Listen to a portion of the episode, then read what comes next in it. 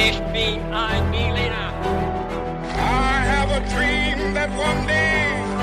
Wollen wir den totalen Krieg? Niemand hat die Absicht, eine Mauer zu errichten.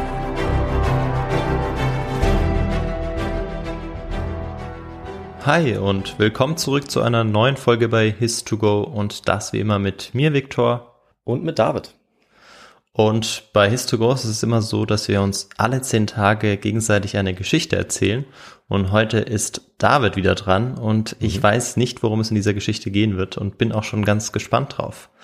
Und das Besondere dabei ist immer, dass wir uns gegenseitig am Anfang Fragen stellen, beziehungsweise immer derjenige, der die Geschichte vorbereitet. Also in diesem Fall auch wieder David. Und ja, mal schauen, wie ich da abschneiden werde. Ihr könnt natürlich alle mitraten, also alle, die zuhören. Und ich hoffe, ich werde mich gut schlagen. Bin also schon ganz gespannt drauf. Und bevor wir gleich jetzt dazu übergehen, gibt's immer noch eine Frage, die wir uns bei Histogo stellen. Und das ist, David, was trinkst du heute zum Podcast? Ja, ich habe mir vorhin aus meinem Kühlschrank eine Ananas geholt und äh, ein Ananas-Limonaden-Rezept gemacht, also mit, äh, mit pürierter Ananas, eine Limo.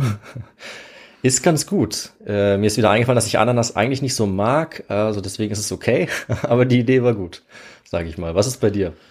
Bei mir gibt's heute eine Mate-Limonade, weil bei den Temperaturen, ich wollte mir erst einen Tee machen, es ist mir dann doch ein bisschen zu warm gewesen Ja. und auch einige Zuhörerinnen und Zuhörer hatten uns das empfohlen. Und ähm, ja, deshalb trinke ich ihn. Kenne ich natürlich schon, habe ich schon mal getrunken und ähm, ja, ist immer wieder lecker. So, aber jetzt würde ich sagen, kommen wir auch direkt zur Geschichte. Und ja, dann übergebe ich dir das Wort, David. Ja, vielen Dank. Ich äh, übernehme auch gleich die Überleitung, äh, dass es heute sehr warm ist, äh, wo wir aufnehmen. Denn es wird auch in unserer Geschichte in so warme Gefilde gehen. Wir werden nämlich in die Karibik reisen, einige Schön. Jahrhunderte zurück und uns einen der bekanntesten Piraten der Geschichte ansehen, weil ich hatte irgendwie Lust auf eine Piratengeschichte. Ja, muss auch mal sein. Und äh, wir werden gleich mit ein paar Fragen über diese Piratengeschichte starten. Und vielleicht hast du ja ein paar Vorkenntnisse, Viktor. Das werden wir jetzt gleich erfahren. Also Viktor, ich sage jetzt einfach mal frei raus. Wir sind beide knapp unter oder über 30. Ähm, das heißt, der Ernst des Lebens beginnt. Wir sind beide mehr oder weniger erwachsen und da müssen wir jetzt auch mal auf so Dinge achten wie zum Beispiel Finanzen. Und ich kann echt sagen, mit so ungefähr 30 Lebensjahren kommen auch ungefähr 30 Möglichkeiten dazu, wie man jetzt sein Geld überall anlegen kann. Zack, habe ich dann ein Girokonto, ein Tagesgeldkonto, ich kann in Bitcoins investieren, habe ich auch gemacht oder gleich in Dogecoins. Ich habe auch ein klitzekleines Aktienportfolio und ich könnte natürlich jetzt jeden Tag jedes dieser Konten checken. Aber Victor, du kennst mich, ich bin natürlich viel schlauer als das oder viel fauler, das meine ich eigentlich, und ich hole mir einfach Hilfe dafür. Und zwar von der App von Finanzguru. Das ist nämlich eine kleine, aber feine App, die mir einfach all diese Konten verbindet. Finanzguru ist auch unser neuer Partner und kann auch noch einiges mehr. Das stimmt und ähm, tatsächlich wird es immer komplizierter und immer schwieriger, da den Überblick zu behalten. Da gebe ich dir vollkommen recht. Und bei Finanzguru kann man eben die monatlichen Ausgaben und Einnahmen dort eben sehr schnell überblicken und eben auch kontrollieren. Und das Ganze ist dann auch noch in Kategorien eingeteilt. Und da sieht man dann auch, David, dass wir einfach viel zu viel Kaffee trinken. Das ist allerdings wahr. Aber Victor, wenn man merkt, dass man so eine Stelle hat, wo man viel zu viel Geld ausgibt oder es einfach ein bisschen besser überblicken möchte, dann kann man gerade dafür ein eigenes Budget auch anlegen lassen. Und das machst du für Kaffees auch? Ich mache fürs Kaffeetrinken ein eigenes Budget, klar. Nein. Natürlich. Und wie hoch ist dieses Budget, David? Das kann ich dir leider nicht sagen. Man muss auch ein paar Geheimnisse für sich behalten. Aber tatsächlich helfen solche Budgets eben, die Ausgaben besser zu begrenzen. Und ich glaube, wir haben alle irgendeine finanzielle Schwachstelle, sage ich mal. Bei uns beiden ist es halt der Kaffee, aber es könnte auch irgendwas anderes sein. Ja, das stimmt. Bei Finanzguru bekommst du auf jeden Fall auch noch zusätzlich Finanztipps, um eben beispielsweise bestimmte Ausgaben wie den Kaffeekonsum zu überblicken. Mhm. Also es gibt quasi intelligente Budgetvorschläge, die dir einfach helfen. Du kannst dir genau anzeigen lassen außerdem, wie viel Geld dir bis zum Monatsende bleibt. Das alles wird aufaddiert und gegengerechnet dann. Und das trifft natürlich auch auf die wirklich wichtigen großen Ausgaben zu, also nicht nur auf den Kaffee. Auf der App Finanzguru kann man zusätzlich auch das eigene Kaufverhalten analysieren, um dann zukünftige Veränderungen zu planen oder eben bequem einzusehen. Das Ganze funktioniert so, du lädst die App runter, verknüpfst dein Konto und auf dem Homescreen klickst du dann auf dein Profil oben rechts und kannst dort den Gutscheincode eingeben. Und der ist, das ist ganz einfach, His to Go.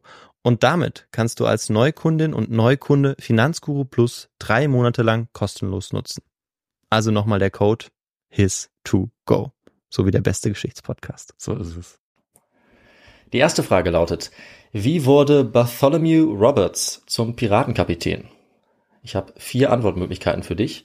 A. Er warf seinen Vorgänger nachts über Bord. B. Er tötete seinen Vorgänger im Duell. C. Er wurde demokratisch gewählt. Oder D. Er kaufte sich den Titel einfach. Hm, also ich kann mir vorstellen, um wen es sich handeln wird, aber ich weiß nicht, wie er äh, zum Kapitän auf seinem Schiff wurde. Ähm, ich würde jetzt einfach mal tippen, ganz unpiratisch vielleicht, dass er ja. demokratisch gewählt wurde. Aha, alles klar. Dann würde ich sagen, machen wir doch weiter mit der zweiten Frage. Die lautet, Piratenüberfälle liefen meistens sehr ähnlich ab. Und zwar entweder A, die Piraten mussten fast nie kämpfen, weil sich die Opfer schnell ergaben. B, sie enterten blitzartig und metzelten meistens auch einen Großteil der Besatzung nieder. C, sie schossen oft einfach so lange auf ein Schiff, bis es fast unterging und sich dann ergeben musste. Das sind die drei Möglichkeiten. Mhm. Also ich würde jetzt mal auf ähm, Antwortmöglichkeit A tippen, mhm. dass sie so angsteinflößend waren, die Piraten, dass die Feinde gar keine Lust mehr hatten, gegen sie zu kämpfen. Ja, vielleicht auch eine persönliche Antwort. Also auf mich wird es zumindest zutreffen, wenn ich äh, überfallen werden würde. ja, auf mich tatsächlich auch, ja. Dann gehen wir noch zur letzten Frage. Und die ist auch über das letzte Gefecht. Das letzte Gefecht Bartholomew Roberts war A. Eine kurze Angelegenheit, bei der nur drei Piraten starben. B. Ein epischer Kampf, der fast zwei Tage dauerte. Oder C. Ein blutiges, kurzes Gemetzel, bei dem in zwei Stunden die gesamte Mannschaft getötet wurde. Puh, auch hier ähm, bin ich eigentlich überfragt. Also das könnte heute tatsächlich wieder einer dieser Tage werden, wo ich nichts richtig beantwortet haben werde. Aber die gibt's. Ja. Ich muss dir eine Antwort geben und die gebe ich auch diesmal. Und ähm, ich probiere es mal mit der letzten Möglichkeit, dass tatsächlich die ganze Mannschaft ähm, ja abgemetzelt wurde oder ja. niedergemetzelt wurde. Wir sehen, es sind Aussichten auf ein spannendes Ende der Geschichte, würde ich sagen. Ja. Und äh, ich denke auch einen ganz spannenden Anfang. Wir gehen jetzt nämlich mit unserem Intro in die Geschichte. Ich habe diesmal ein etwas längeres Intro und damit springen wir direkt rein ins 18. Jahrhundert. Noch am Morgen des 6. Juni 1719 war Bartholomew Roberts nichts anderes als ein ehrlicher, mehr oder weniger gesetzestreuer Seemann. Wenig deutete darauf hin, dass er noch am selben Tag das genaue Gegenteil werden würde, nämlich der vielleicht größte Piratenkapitän, den die Karibik je gesehen hatte. Bartholomew Roberts war 37 Jahre alt, groß, mit dunkler Haut und breitschultrig, und er konnte jetzt beobachten, wie Männer und Frauen in Ketten gelegt wurden und dann auf die Princess und andere Schiffe gebracht wurden. Er wartete ungeduldig, denn er wusste, je länger das Schiff vor Anker lag, desto mehr würden die Krankheiten wie Malaria und Ruhe ein großes Problem werden, an dem oft viele Männer an Bord starben. Deshalb wollte auch der Kapitän des Schiffes so schnell wie möglich alle Sklaven an Bord bringen und ablegen. Die afrikanischen Sklavenhändler allerdings, die die Sklaven zur Küste brachten, waren unerbittlich und zögerten die Verhandlungen immer wieder hinaus, um die Preise in die Höhe zu treiben, während sowohl die Schiffsbesatzung als auch die menschliche Fracht langsam dahinsiechte. Neben den Krankheiten und der brutalen Behandlung nicht nur der Sklavinnen und Sklaven, sondern auch der Besatzung gab es aber noch eine weitere Gefahr, die ebenfalls dann am größten war, wenn die Schiffe vor der Küste ankerten, so wie jetzt. Und um die Mittagszeit des 6. Juni 1719 näherten sich zwei Schiffe von Westen. Die Sklavenhändler hielten sie erst für Konkurrenten, die die Verhandlungen jetzt noch schwieriger machen könnten, aber sie sahen dann, die Schiffe fuhren ungewöhnlich schnell und man konnte bald erkennen, dass eine sehr große Zahl an Besatzung an Deck war. Als sie da näher heran waren, konnte Roberts auch sehen, dass die Männer bis an die Zähne bewaffnet waren. Aber dann waren sie schon so nah heran, dass äh, ein Entkommen unmöglich war. Eine schwarze Flagge wurde gehisst und es war klar, Piraten greifen an. An Bord der Sklavenschiffe brach jetzt Panik aus und die Piraten wussten, dass sie wenig Gegenwehr zu erwarten hatten, denn die Besatzung war zahlenmäßig und waffentechnisch unterlegen und völlig ausgezehrt. Alle drei Sklavenschiffe strichen die Flagge als Zeichen der Kapitulation und nach kurzen Verhandlungen kamen die Piraten an Bord und begannen die Schiffe und die Besatzung auszuplündern. Roberts und anderen Crewmitgliedern fiel gleich auf, wie gut gekleidet die Piraten waren, mit Juwelen ausgestattet, während sie selber ausgehungert und ärmlich waren. Augenscheinlich zahlte sich die Piraterie also aus. Und während die Piraten jetzt immer betrunkener wurden und äh, Wertgegenstände auf ihre Schiffe brachten, sahen einige der Sklavenhändler wiederum ihre Chance. Sie griffen die Piraten an und verließen sich darauf, dass ihre Schiffskameraden ihnen zur Seite stünden, aber sie lagen falsch.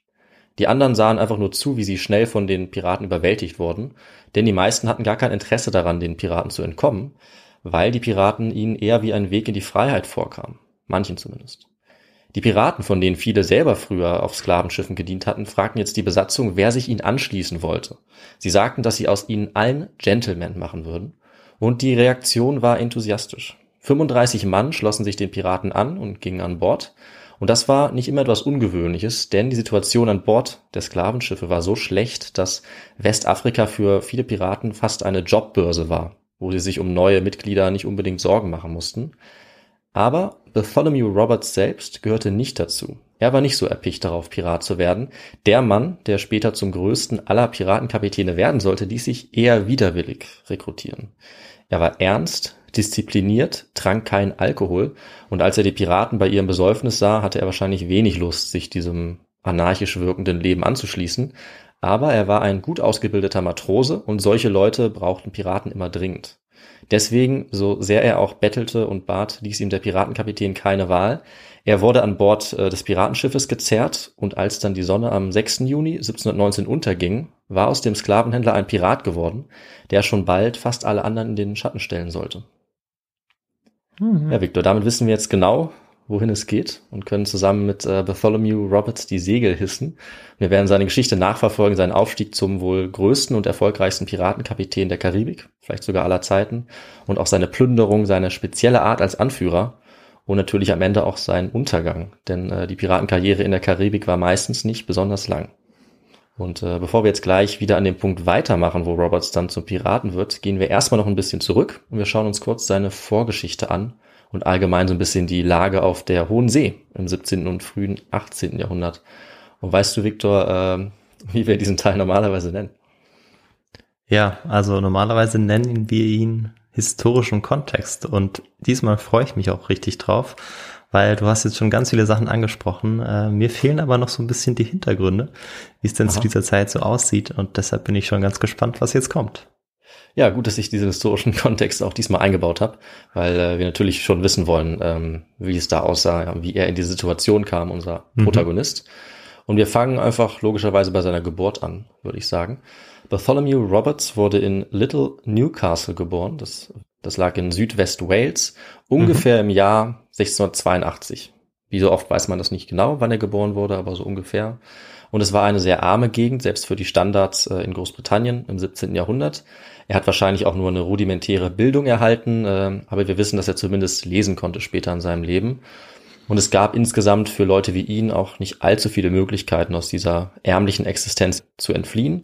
Und junge Männer wie er hatten eigentlich nur eine Alternative, die wirklich realistisch war, nämlich zur See zu fahren. Also die Söhne der Familien wurden in, in Wales, gerade an der Küste, oft auf See geschickt, vor allem weil das Land dann auch im späten 17. Jahrhundert in Südwales generell knapp wurde. Da mussten die Leute eben weg. Und sehr wahrscheinlich hat Bartholomew Roberts dann irgendwo hier auch schon seine ersten Erfahrungen auf See gesammelt, als er noch nicht besonders alt war. Wir wissen nicht genau wo, aber wahrscheinlich an Bord irgendeines Handelsschiffes. Die nächste konkrete Information, die wir von ihm haben nach seiner, seiner Herkunft, seiner Kindheit, ist dann, dass er als Maat gedient hat an Bord eines Schiffes aus Barbados. Also da war er dann schon weit gekommen in der Karibik und mhm. hatte zu diesem Zeitpunkt wahrscheinlich einige Erfahrungen gesammelt, auch auf hoher See, weil man ja nicht von einem Tag auf den anderen diese Distanz zurückliegt von Südwest Wales nach Barbados. Wir können spekulieren über seine Karriere in dieser Zwischenzeit. Er war wahrscheinlich entweder auf Handelsschiffen oder vielleicht auch bei der Royal Navy äh, auf See. Also wie die meisten Seemänner ist er wahrscheinlich so im Alter von 12 bis 16 Jahren zum ersten Mal in See gestochen. Er könnte auch mit Freibeutern äh, gesegelt sein. Und äh, was genau Freibeuter waren, das hast du ja zum Beispiel unter anderem auch schon mal gesagt, Viktor. Und äh, spielt natürlich bei diesen Geschichten immer eine Rolle. Willst du uns mhm. vielleicht ganz kurz den Unterschied zusammenfassen zwischen Piraten und Freibeutern? Ja, ich kann es mal versuchen, zumindest so wie ich es äh, in meiner Vorbereitung verstanden hatte. Mhm. Und zwar meint die Freibeuterei, dass man ähm, ja eigentlich auf so etwas wie legale Art und Weise Piraterie betreibt, weil man einen Kaperbrief besitzt, ja. der äh, beispielsweise von ähm, der Königin oder dem König ausgestellt wird. Und ähm, ja, dann kann man als Pirat oder als Freibeuter in dem Fall eben sich auf die Jagd machen und wird dafür dann auch nicht belangt. Anders die genau. Piraterie, die ja ähm, nicht legal war, die verboten war und für die man dann auch im eigenen Land, im einigen Königreich ähm, dann oder für die man auch verurteilt werden konnte dann. Ja, auf jeden Fall. Genauso hätte ich es auch, so hätte ich es auch gesagt. Sehr gut zusammengefasst und ähm, wir werden auf jeden Fall von den Freibeutern auch noch ein bisschen was hören. Mhm. Und es kann gut sein, dass unser Protagonist da auch mitgesegelt ist, als eben eine legale Variante ähm, die es damals gab, wenn man sich nach Jobs umgeschaut hat, weil viele Kriege auf See ausgetragen wurden zu dieser Zeit und dann eben solche Freibeuter genutzt worden, um gezielt ähm, gegnerische Handelsschiffe beispielsweise zu, zu kapern. An der Stelle vielleicht noch ganz kurz äh, eine kleine äh, Werbung für die Folge zu Francis Drake, der natürlich einer der berühmtesten Freibeuter war seiner Zeit. Ähm, wer sie sich noch nicht angehört hat, der sollte auf jeden Fall noch in diese Folge reinhören. Unbedingt. Ich werde auch gleich noch auf unsere andere Piratenfolge eingehen. Wir haben ja, das ist glaube ich unsere dritte, bestimmt nicht unsere mhm. letzte. Erstmal verfolgen wir noch die Karriere weiter von äh, Roberts. Ja. Also er hat auf jeden Fall Erfahrung gesammelt, so viel wissen wir wo auch immer das gewesen ist. Und am Ende, das habe ich ja auch schon erzählt, landet er dann in der Sparte der Schifffahrt, die wahrscheinlich die unattraktivste und gefährlichste überhaupt ist. Zumindest bei der Handelsschifffahrt, nämlich eben der Sklavenhandel. Mhm. Und das im Alter von 37 Jahren. Also er hat mit Sicherheit einiges durchgemacht bis dahin.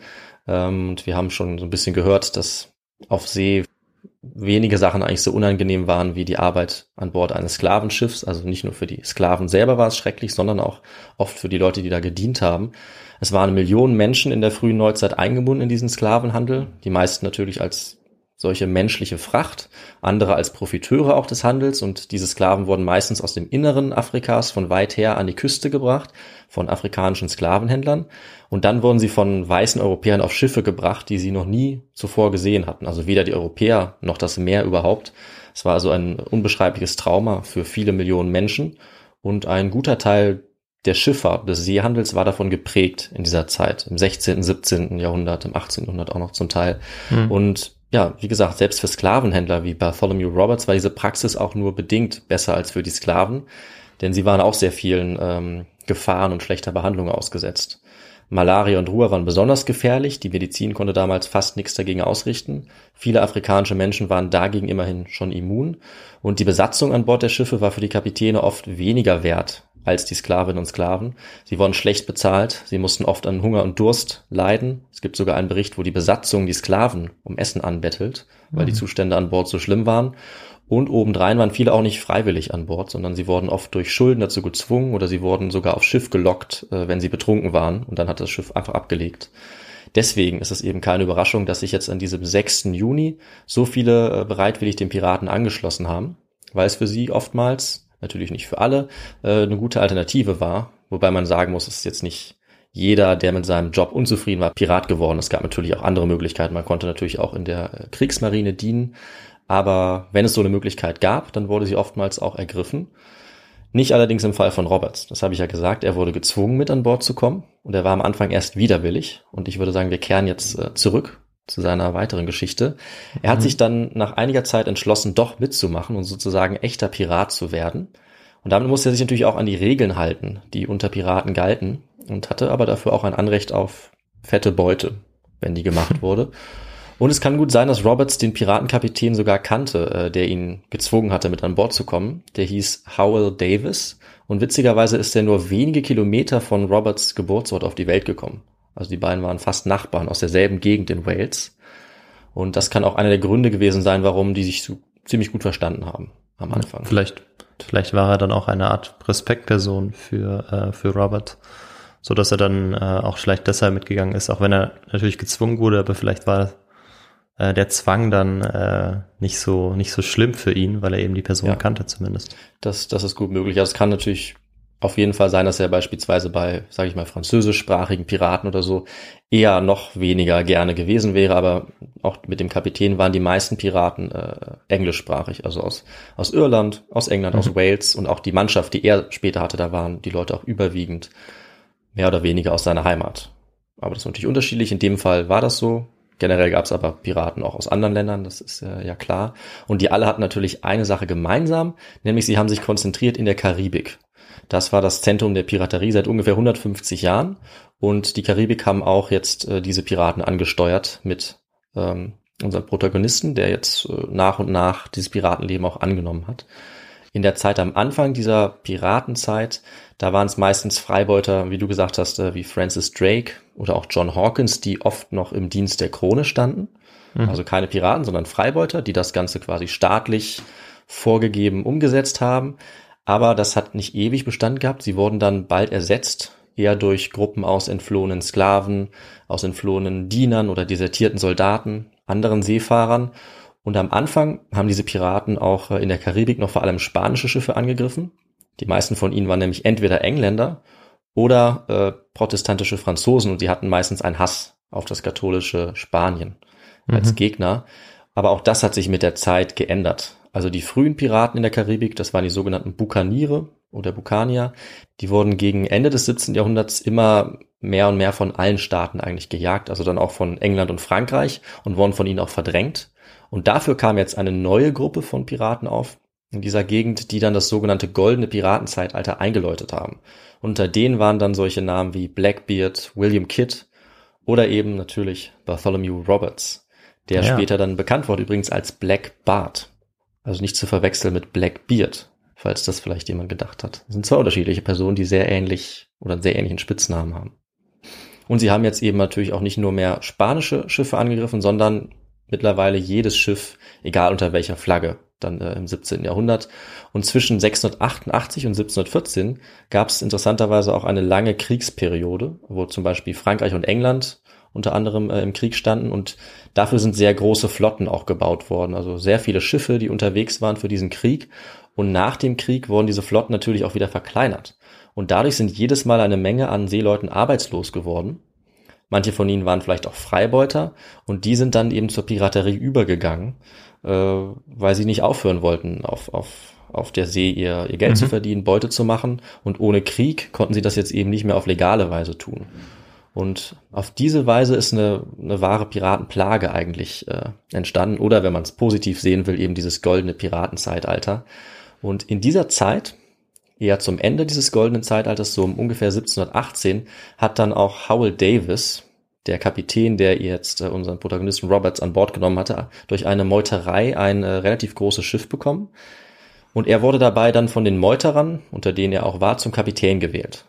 Also sie waren von da an Piraten ungefähr ein Jahr bevor Roberts an Bord kam. Das heißt, die Geschichte von Roberts Piratencrew beginnt ungefähr ein Jahr vor ihm mit so einer Meuterei. Dadurch wurden die zu Piraten. Und äh, diese Wahl zum Kapitän ist ein interessanter Fakt, finde ich, weil das Leben an Bord von Piratenschiffen oft erstaunlich demokratisch und gut organisiert war.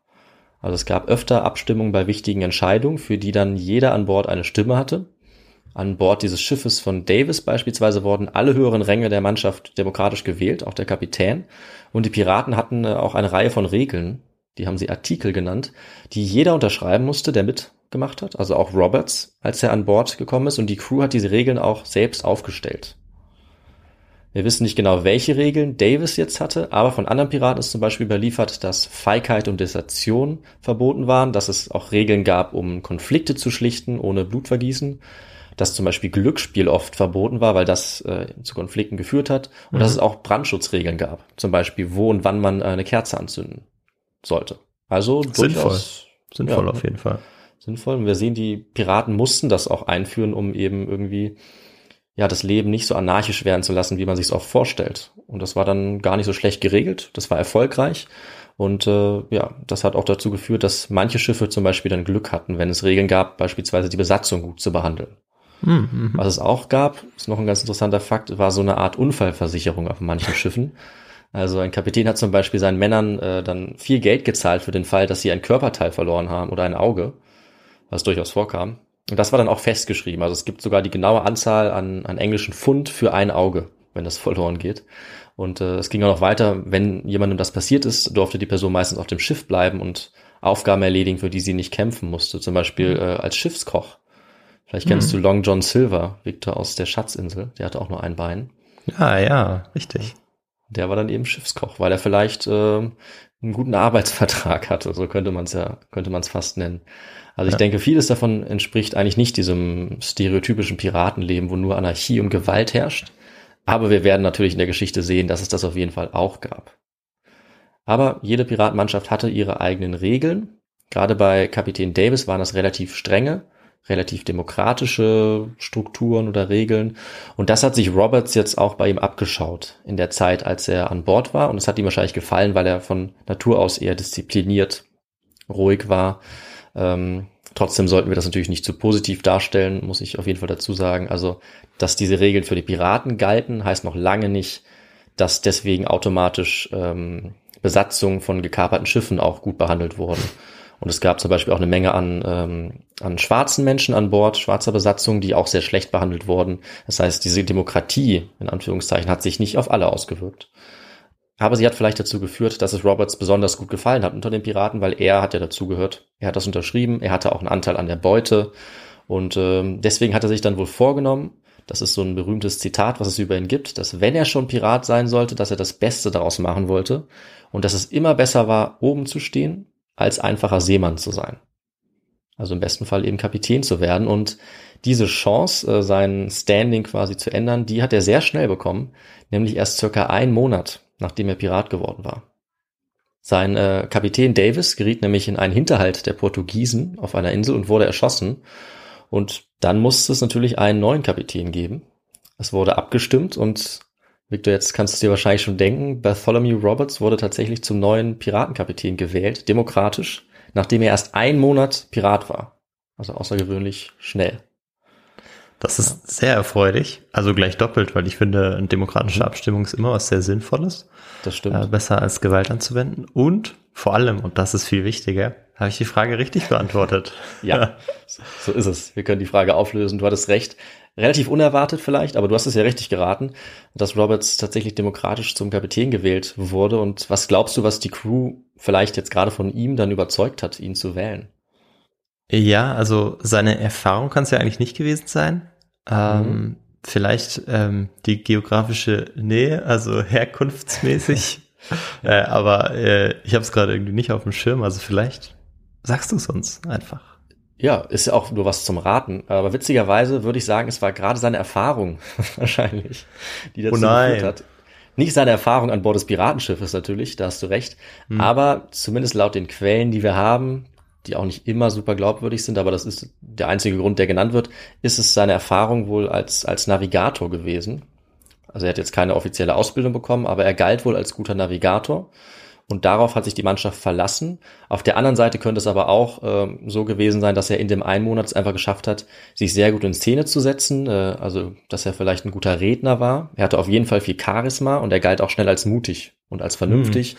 Als ja. gut im Verhandeln und er hat sich wahrscheinlich so ganz gut in Stellung gebracht, gerade auch in den Diskussionen, was zu tun war, nachdem der Kapitän äh, gestorben war sodass sich die Piraten irgendwie darauf geeinigt haben. Es kann aber auch sein, dass er einfach derjenige war, der vielleicht am wenigsten Feinde hatte, weil er relativ neu war und dass es quasi so eine Art politische Entscheidung war. Ah, vielleicht, ja, stimmt. Das könnte auch sein. Ansonsten muss man schon sagen, muss er ja eine ziemlich einzigartige Persönlichkeit gewesen sein, weil wirklich in einem Monat ähm, eine Crew, mhm. die wahrscheinlich seit mehreren Jahren sich kennt und miteinander segelt, davon zu überzeugen, dass man der geeignetste für diesen Job ist, ähm, ja, ist schon sehr beeindruckend. Deshalb äh, entweder das oder wie du es zuletzt genannt hattest, dass es vielleicht irgendwie auch so ein Druck gab, dass man sich nicht gegenseitig ähm, den mhm. Kapitänsplatz wegnehmen wollte und dann dachte man, man gibt es mal jemandem, der äh, vielleicht erst kurz dabei ist und sowieso nicht lange durchhält vielleicht, aber ja, dieser jemand war dann doch jemand Besonderes. Ja, also wir müssen davon ausgehen, dass es zumindest dafür spricht, dass er äh, einige Fähigkeiten hatte. Mhm. Also irgendwie muss er sie überzeugt haben. Irgendwie war er kein normaler Pirat in Anführungszeichen, zumindest jetzt nicht mehr, ja. nachdem er gewählt wurde. Und die Frage war natürlich, was jetzt als erstes passieren sollte, nachdem es einen neuen Kapitän gab. Und äh, auch das wurde wieder demokratisch beschlossen, tatsächlich. Wie viele wichtige Entscheidungen. Und die Piraten haben jetzt mehrheitlich beschlossen, dass sie Rache üben wollten. Deswegen wollten sie jetzt die Portugiesen auf der Insel angreifen, Princess Island. Äh, allerdings war dieser Angriff nicht besonders spektakulär und diese Rache. Es gab nämlich auf der Insel einen Fort, Deswegen ähm, hatten die Piraten eigentlich gar keine Möglichkeit, jetzt so eine Befestigung anzugreifen oder eine ganze Stadt, äh, weil wir uns auch in dieser Geschichte erstmal klar machen müssen, dass es äh, keine professionellen Soldaten waren. Vielleicht manche ehemalige Soldaten, aber sie hatten jetzt keine großartigen Waffen, sie hatten keine Musketen, sie hatten eher kleinere Sachen, Säbel, Pistolen und die haben sie auch gar nicht so oft benutzt, äh, weil wir uns ja die Frage gestellt haben, wie solche Piratenüberfälle meistens abgelaufen sind meistens auf Schiffe, manchmal aber eben auch auf Siedlungen. Und in den allermeisten Fällen wurde bei einem Piratenangriff tatsächlich nicht gekämpft, wie du es richtig gesagt hast, Viktor, sondern der bloße Anblick von vielleicht 100 bewaffneten Piraten hat fast immer gereicht, dass die Schiffe sich ergeben haben. Also so die kleineren Handelsschiffe. Und falls dann doch gekämpft wurde, dann, wenn ein Schiff geentert wurde, äh, im Nahkampf auf engstem Raum, Da waren dann eben so Pistolen und Säbel sehr nützlich.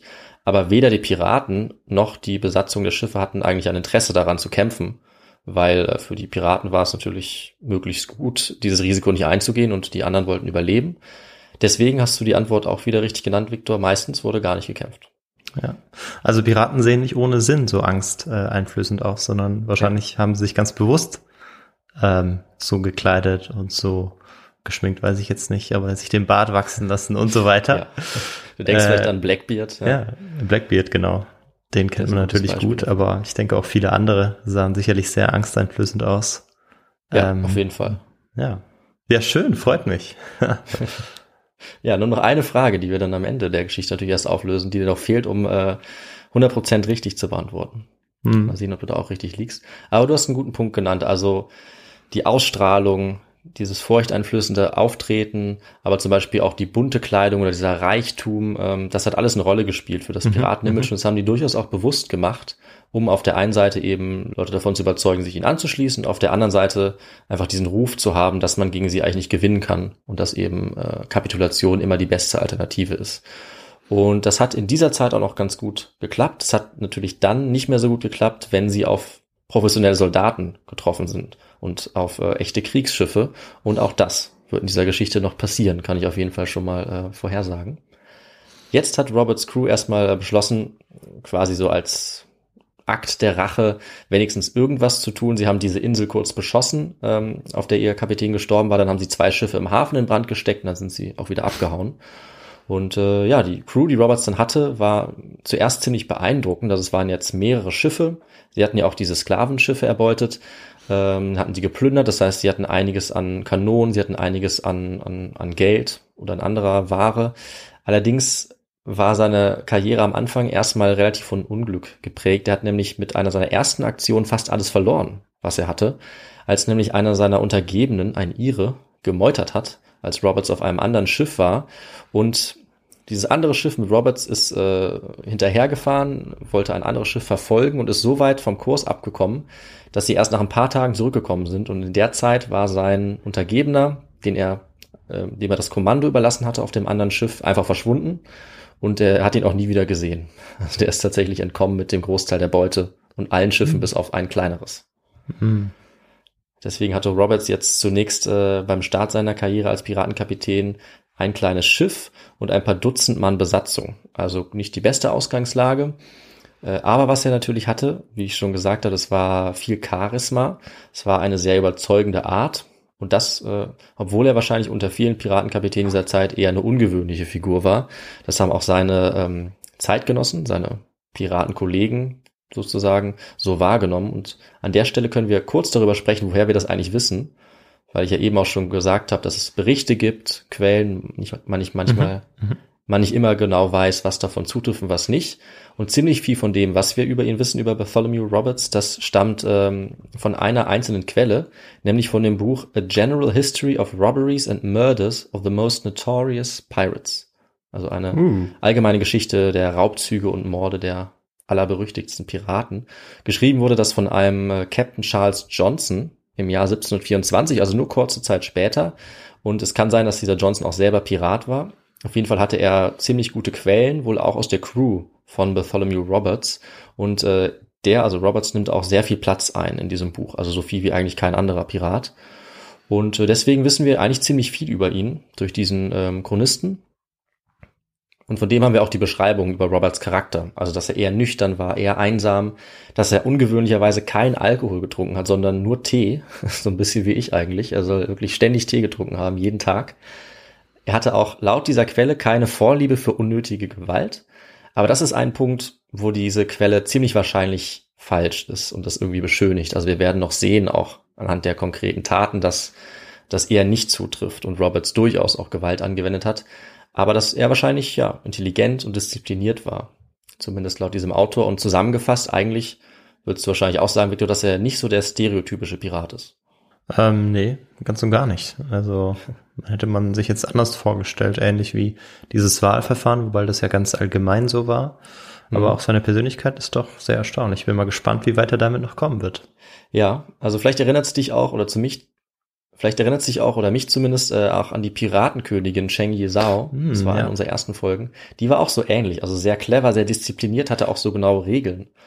Ja. Und äh, sie war auch vielleicht die einzige unter allen äh, Piratinnen und Piraten, die noch erfolgreicher war als, als Roberts. Und die auch ähnlich wie er vielleicht mit viel Kalkül vorgegangen ist.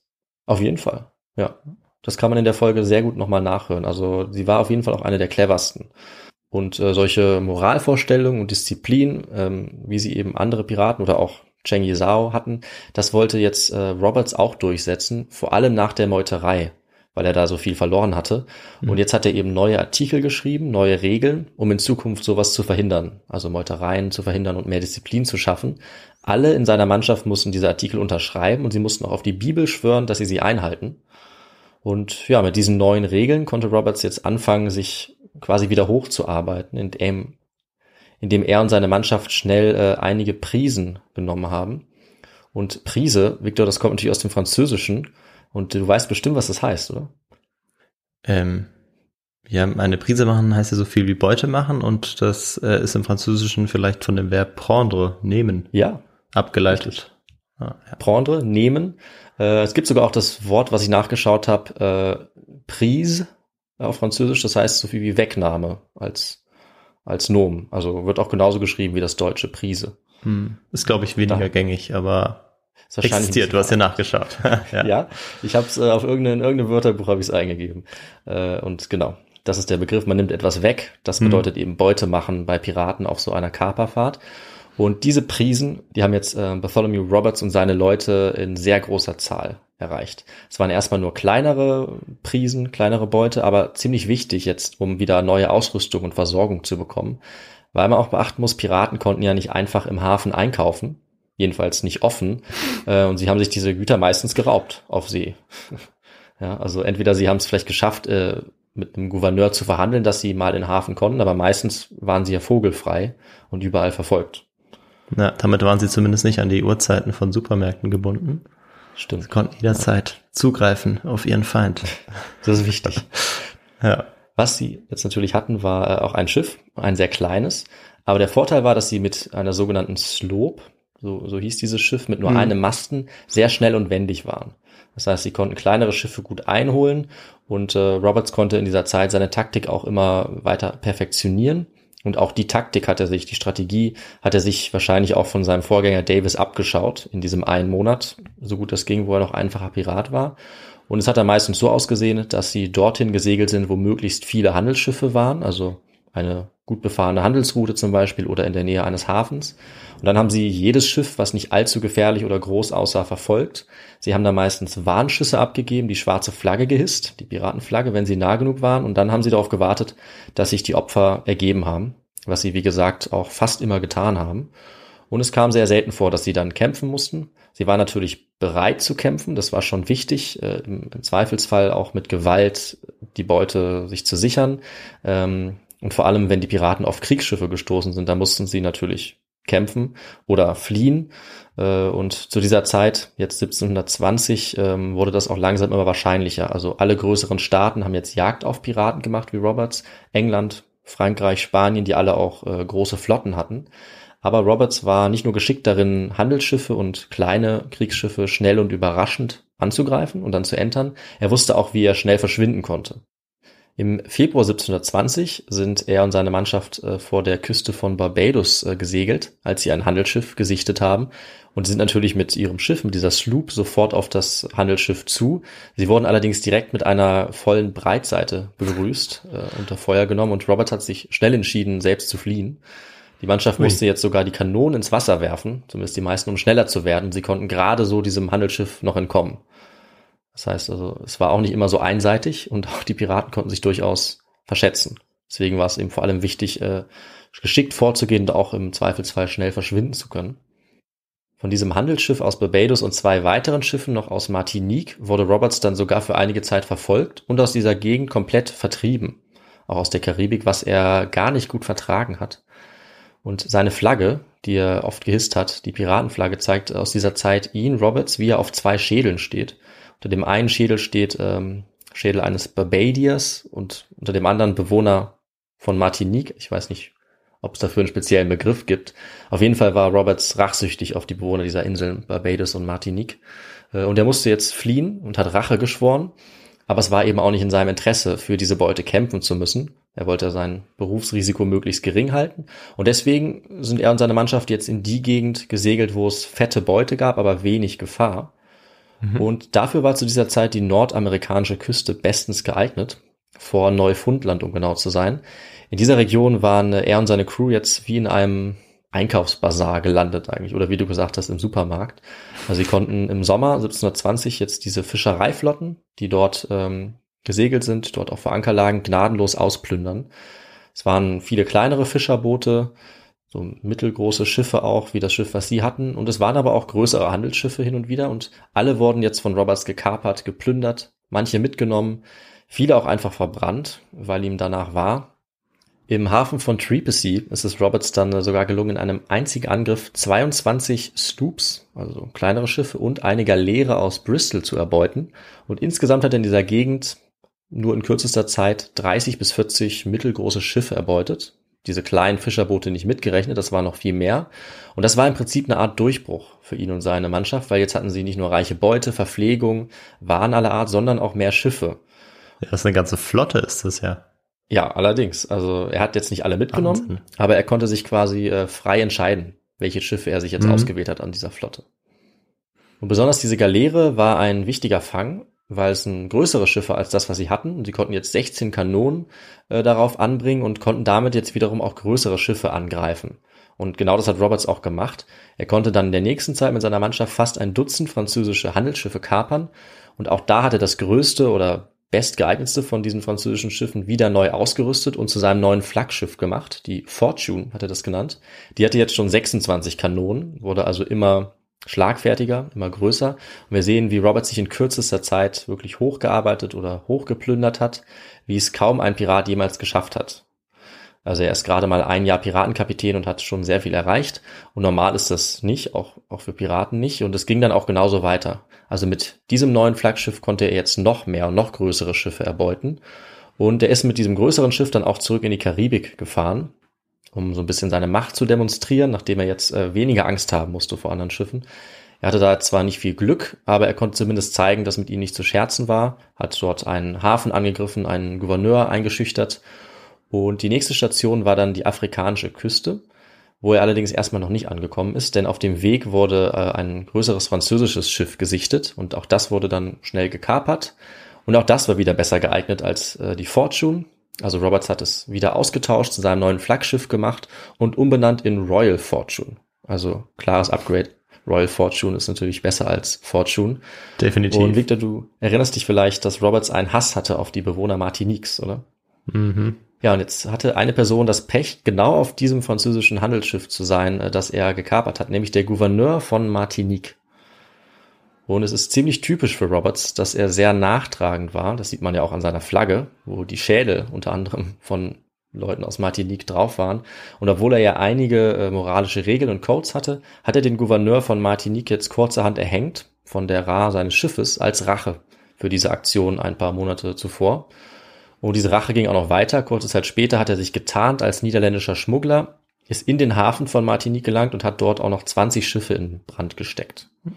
Eine kurze Frage hätte ich an der Stelle noch. Martinique war zu dieser Zeit äh, schon im Besitz von Frankreich oder äh, noch äh, in spanischer Hand?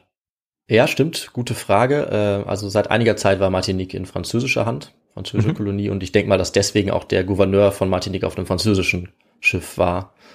Äh, ich weiß nicht, ob vielleicht auch aufgrund des Krieges äh, Roberts eventuell besonders gerne auch französische Schiffe erbeutet hat, weil er ja schon Brite war und äh, eben Frankreich und Großbritannien äh, oft im Krieg waren zu dieser Zeit und er einfach insgesamt auch am allermeisten französische Schiffe erbeutet hat, kann man auch so sagen als Statistik. Ja, und unter anderem auch dieser Gouverneur fiel ihm jetzt äh, zum Opfer. Und danach ging es wieder weiter. Sie haben es jetzt geschafft, auch nach Afrika zu segeln, nachdem erst die Navigationskünste von Roberts doch nicht so gut gewesen waren, sie sogar umkehren mussten. Jetzt sind sie aber bei der Westküste Afrikas angekommen. Und waren auch dort wieder sehr erfolgreich. Also Roberts hat jetzt selbst ungefähr ein Dutzend Sklavenschiffe erbeutet in kurzer Zeit. Also genau das gemacht, was ihm passiert war, ungefähr zwei Jahre vorher. Also es war jetzt Sommer 1721, als er in Afrika angekommen ist oder vor Afrika.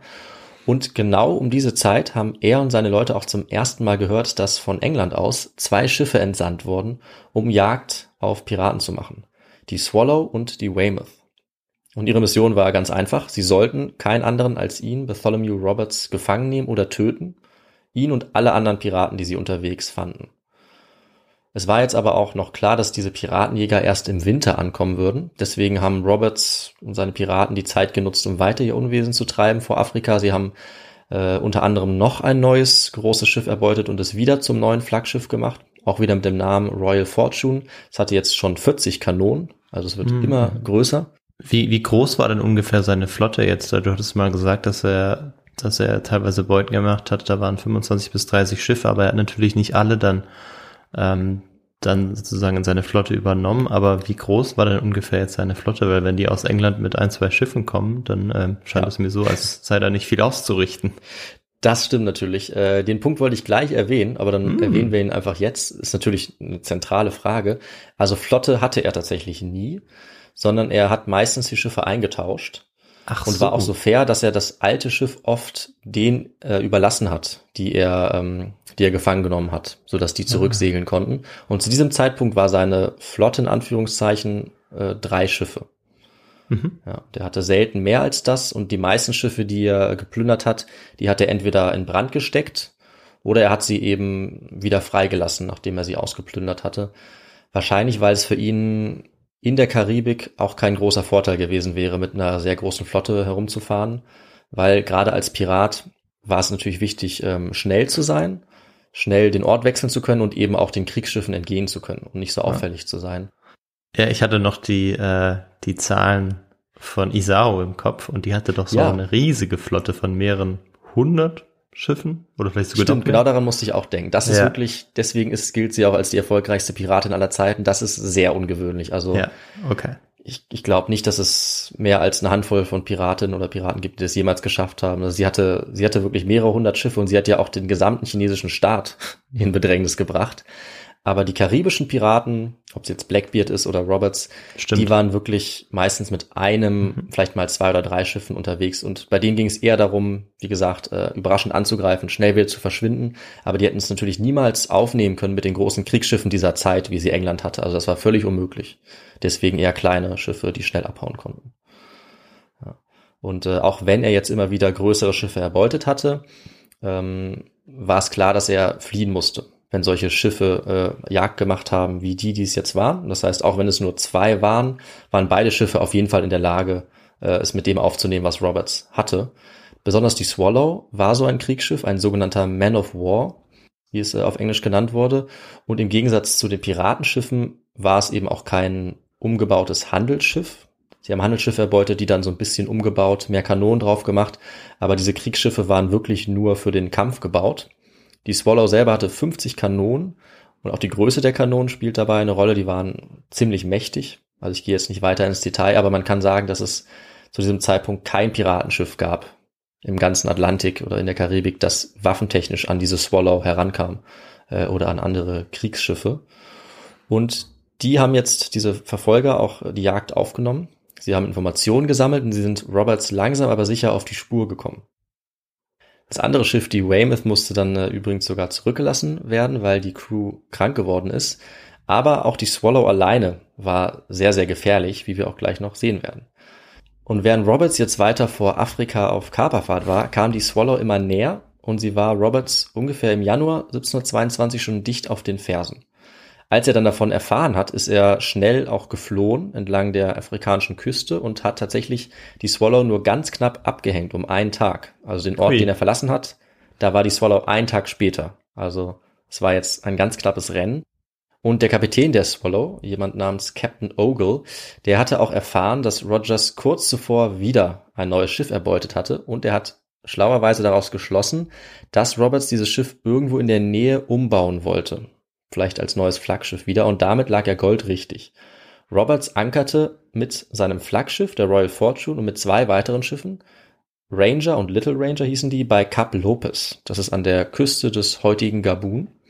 Und sie waren tatsächlich gerade dabei, ihre Schiffe zu reparieren und umzubauen. Das musste man immer wieder mal machen. Und im Morgengrauen des 5. Februar 1722 waren sie mitten dabei zu arbeiten. Sie dachten, sie wären in Sicherheit, aber dann haben sie am Horizont Segel gesehen. Die Segel eines Schiffes waren nämlich immer das erste, was man sehen konnte auf See, weil ja die Erde eine Kugel ist, keine Scheibe übrigens. Und es dauert dann eine Weile durch die Erdkrümmung, bis der Rest des Schiffes zu erkennen ist. Das heißt, das Schiff ist auch erstmal schwer zu sehen und die Piraten haben dieses Schiff, das natürlich die Swallow war, erst bemerkt, als sie schon relativ nah herangekommen war. Und dann haben sie die Lage auch entweder falsch eingeschätzt oder sie wurden überlistet. Das ist nicht ganz klar. Die Swallow ist nämlich kurz abgedreht, hat kurz den Kurs geändert, entweder als Trick oder einfach um eine Sandbank oder einen Riff zu vermeiden. Und die Piraten haben das jetzt für einen Fluchtversuch gehalten. Und deswegen sind sie davon ausgegangen, dass es sich hier nicht um ein Kriegsschiff handelt, sondern um ein Handelsschiff.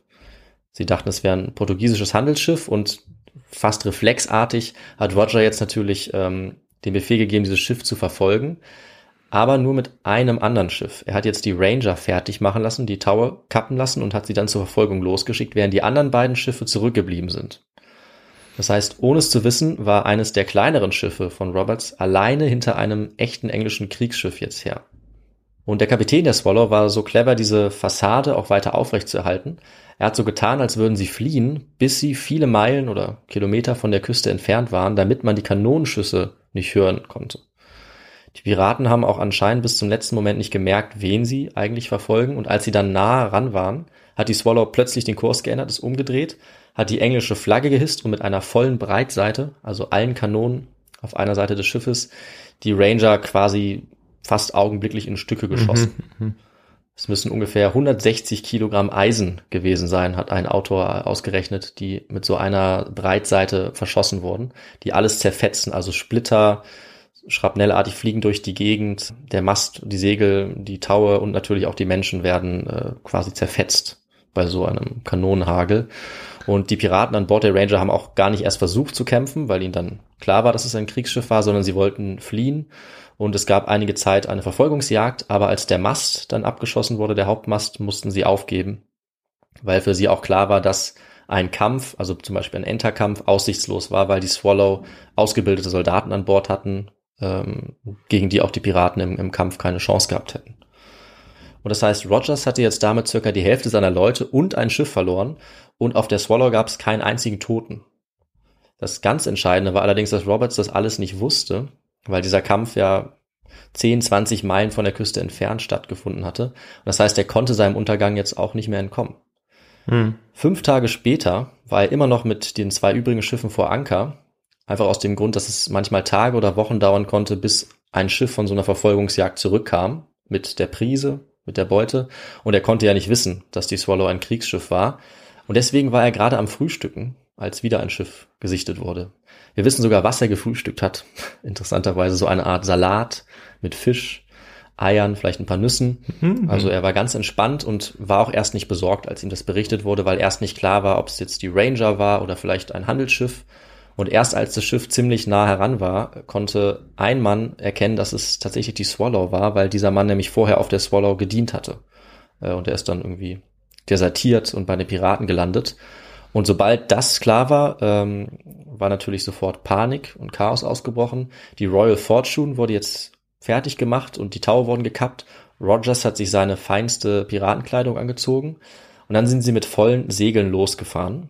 Wobei nicht ganz klar ist, was Roberts Plan war. Und seine Entscheidung oder vor allem auch das Handeln seiner Männer wurde außerdem noch dadurch beeinflusst, dass sie ziemlich betrunken waren. Sie hatten nämlich einen Tag vorher ein Schiff erbeutet und dann am Abend kräftig gefeiert. Alle hatten getrunken und am Morgen waren sie jetzt völlig verkatert, völlig überrascht. Mhm. Außer Roberts wahrscheinlich, weil er ja keinen Alkohol getrunken hat. Aber sie waren eben auch nicht in der besten Verfassung, um jetzt zu kämpfen. Und was danach der Plan war, wissen wir nicht genau. Vielleicht wollte Roberts an der Swallow vorbeisegeln, um zu entkommen und dabei bewusst in Kauf nehmen, dass er auch beschossen wird, wenn er vorbeifährt. Oder er wollte kämpfen. Auf jeden Fall ist er nicht sehr weit gekommen. Als dann beide Schiffe gleich auf waren, die Royal Fortune und die Swallow, hat die Swallow eine Breitseite abgefeuert. Vielleicht waren sie auch einfach schneller als Roberts Männer, weil sie eben professionelle Soldaten waren. Auf jeden Fall, Roberts Schiff hat einmal noch zurückgeschossen, dann versucht, mit allen Segeln so schnell wie möglich zu entkommen. Aber sie wurden äh, noch ein zweites Mal getroffen, die Masten wurden zerstört. Und als sich dann die Piraten auf dem Schiff nach ihrem Kapitän umgesehen haben, lag Roberts schon am Boden, tot. Er war wahrscheinlich schon relativ früh während des Kampfes von einer der Breitseiten getroffen worden, war im Prinzip tot, bevor es überhaupt zu einer richtigen Schlacht, einem richtigen Gefecht kommen konnte. Obwohl er sich so schick gemacht hatte. Das ist natürlich schade. Das hat auch. ihm nichts gebracht. Ja, er wurde im Hals getroffen von, von einem Splitter oder einer Mhm. Kugel, ist sofort verblutet. Seine Mannschaft hat anscheinend geweint, laut den Quellen, als sie das gesehen haben, und sie haben ihn sofort über Bord geworfen. Das war nämlich sein Wunsch, eine Art Seebegräbnis und wahrscheinlich auch, damit er nicht irgendwie ähm, vorgeführt oder ausgestellt werden konnte als, als toter Pirat. Äh, Und direkt danach hat sich seine Crew dann auch ergeben, weil sie auf der einen Seite keinen Anführer mehr hatten, auf der anderen Seite auch völlig unterlegen waren, natürlich diesem Kriegsschiff. Und zu diesem Zeitpunkt waren gerade einmal drei Piraten getötet worden. Einer davon war eben der Kapitän Rogers. Und ja, damit war es vorbei. Alle Piraten wurden gefangen genommen. Die allermeisten wurden kurze Zeit später auch schon gehängt. Und äh, damit können wir auch die letzte Frage auflösen, Victor, wie das letzte Gefecht aussah. Mhm. Ja, also es war tatsächlich sehr einseitig, sehr schnell vorbei. Man hat auch hier gesehen, dass die Piraten bei weitem nicht so oft und so tapfer gekämpft haben, wie man es vielleicht denkt, sondern dass sie versucht haben zu entkommen.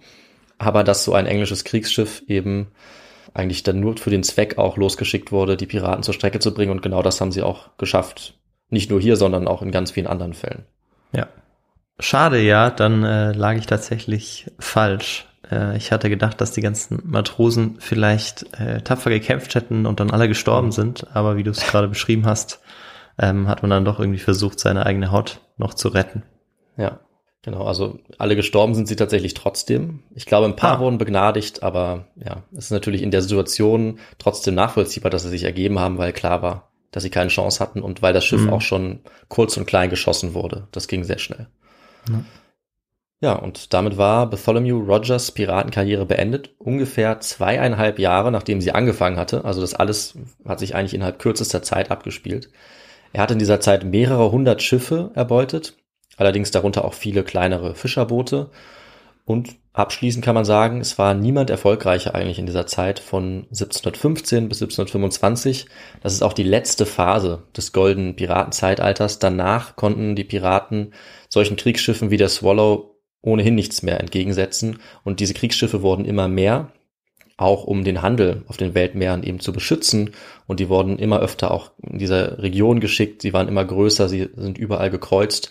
Und die Piraten sind dadurch relativ schnell verschwunden. Also eigentlich nur wenige Jahre nachdem äh, Roberts gestorben ist, waren fast keine Piraten mehr übrig. Zur Hochzeit waren es ungefähr 2000, die insgesamt äh, auf den Meeren unterwegs gewesen sind. Wenige Jahre später waren es nur noch ein paar hundert nach Roberts Tod und dann war quasi kein Pirat mehr übrig. Mhm. Also einige Schiffe Ausnahmen. meinst du wahrscheinlich, oder? Genau, also ja, Ja. Piratenkapitäne oder Schiffe, also 2000 Schiffe, genau. Stimmt, nicht 2000 Piraten, schon ein bisschen mehr, würde ich mal sagen. Ja. Und Robert selber ist nach seinem Tod äh, eine Art Volksheld geworden, relativ schnell. Und er wird bis heute ähm, ja als als einer der großen Piraten gesehen. Es wird diskutiert, wie groß er wirklich war. Also er wird oft als größter Piratenkapitän aller Zeit bezeichnet. Andere sehen es ein bisschen differenzierter. Er war ja nicht mal drei Jahre lang Pirat. Mhm. Ähm, ich will mich da jetzt nicht festlegen. Also ich würde den Titel größter Pirat oder größte Piratin vielleicht eher Ching Shi oder Cheng Yizhao geben aus unserer anderen Piratenfolge. Sie hatte auch ein deutlich besseres Karriereende und eine deutlich längere Karriere. Stimmt, ja. Aber Rogers ist sicherlich ein heißer Anwärter und wir müssen das ja auch nicht, ist auch schwer zu vergleichen, äh, China und die Karibik.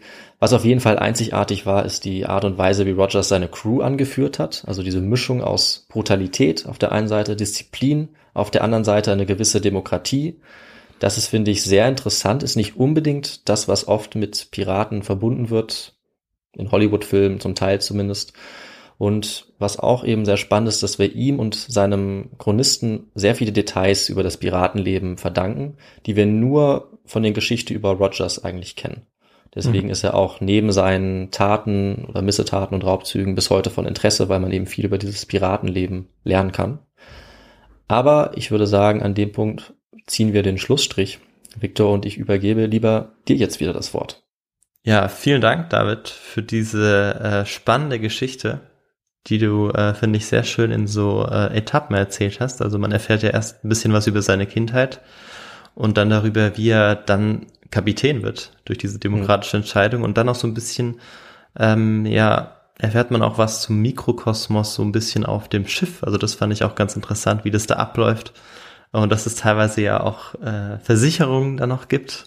Ja, Hattest du ja also auch genannt, das auf- fand ich ganz spannend. Ja, nicht auf jedem Schiff soll ich dazu sagen, aber es gibt eben solche, solche spannenden Details, ja. Ja, richtig. Also, dass es das überhaupt gab, ähm, das fand ich ganz spannend, ganz spannende Aspekte. Und dann natürlich äh, diese spannende Verfolgungsjagd mit dem dann doch etwas unrühmlichen Ende für Roberts, dass er Mhm. einer, einer von drei Toten ist. Ähm, Ja, und nicht, nicht so richtig zum Kämpfen kommt, obwohl er sich so schick gemacht hat. Das ist natürlich sehr schade für ihn. Äh, und ja, auch für seine Matrosen, aber es wäre wahrscheinlich eh zu diesem Ende gekommen, weil dieses Schiff, die Swallow, war ja so übermächtig. Mit Sicherheit. Ja, und ja, fand ich auf jeden Fall sehr spannend. Piratengeschichten sind allgemein ja immer äh, ganz faszinierend, finde ich. Und da gibt's ja noch so einige, die man erzählen kann und die Mhm. sicherlich noch erzählt werden, nehme ich an. Ja. Ich würde sagen, die nächste kann ich ja dir überlassen, dass wir uns abwechseln. Ich hatte jetzt mal wieder Lust auf einen und ja, vielleicht in ein, zwei Monaten äh, legst du nach. Aber es gibt ja noch sehr, sehr viele auf jeden Fall. Sehr gerne. Ich habe auch schon ein paar Namen im Kopf. Und bevor ich mich mit diesen äh, ja, Herren und Damen auch beschäftigen werde, ähm, muss ich jetzt natürlich erst noch wissen, was du für Literatur benutzt hast, Mhm. ähm, um diese Folge vorzubereiten. Du hattest ja schon von einer Quelle gesprochen, aber vielleicht gibt's ja noch ein gutes Buch, das das Ganze zusammenfasst. Ja, genau. Also die Bücher müssen sich alle auf diese Quelle beziehen. Ähm, und ich habe mir ein paar rausgesucht. Ich habe nichts auf Deutsch gefunden, äh, aber ich habe ein paar englische, die eigentlich auch alle gut geschrieben waren, zum Teil auch relativ kurz, was auch nicht schlecht ist. Ich habe ein Buch, was nur über Roberts ist. Das ist von Richard Sanders und das heißt If a Pirate I Must Be. The True Story of Black Bart, King of the Caribbean Pirates. So wurde eben auch genannt. Black Bart habe ich ja kurz gesagt. Und es gibt noch zwei allgemeinere äh, Bücher, die auch viel Kontext liefern. Die finde ich auch gut und die auch noch andere spannende Stories haben. Zum Beispiel von äh, Benison Little, How History's Greatest Pirates Pillaged, Plundered and Got Away with It. Das ist auch sehr zu empfehlen. Und der Rest steht natürlich wie immer äh, in unseren Shownotes unter der Folge, Victor. Und jetzt übergebe ich einfach wieder an dich. Dann kannst du noch ein paar Informationen äh, geben dafür, wie man uns unterstützen kann, wenn einem die Folge gefallen hat.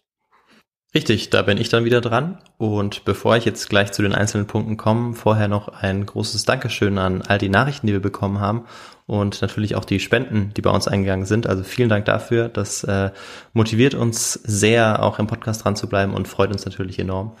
Und ja, wenn ihr das weiterhin äh, machen wollt, dann habt ihr ganz viele Möglichkeiten dafür. Und zwar beispielsweise über unsere unterschiedlichen Social Media Plattformen, also Instagram, YouTube, wenn man das dazu zählen möchte, und auch Twitter.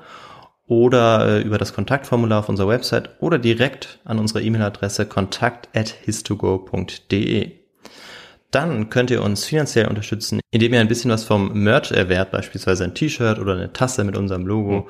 Ähm, damit unterstützt ihr uns natürlich auch und indem ihr uns einfach direkt spendet über PayPal oder Banküberweisung. Das äh, freut uns natürlich sehr und das hilft uns dann auch in Literatur oder Technik weiter äh, zu investieren. Und außerdem könnt ihr uns unterstützen, indem ihr uns beispielsweise auf Spotify oder Apple Podcasts auch folgt und uns dort auch bewertet. Das erhöht unsere Sichtbarkeit und hilft uns natürlich damit auch sehr. Und ich glaube, dass ich damit ähm, das meiste und vielleicht sogar alles genannt habe, David.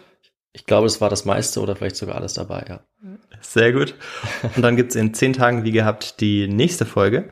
Äh, ich weiß auch schon, in welche Richtung es gehen wird. Äh, bin auch froh, dass du mit deinem Thema äh, jetzt äh, im 17., 18. Jahrhundert warst, weil ähm, für meine Folge werden wir ein bisschen weiter äh, in die Vergangenheit reisen. Sehr gut, das finde ich schön, ja. Und bis dahin bleibt weiterhin alle gesund und ja, bis bald. Macht's gut. Tschüss. Wir hören uns bald. Ciao.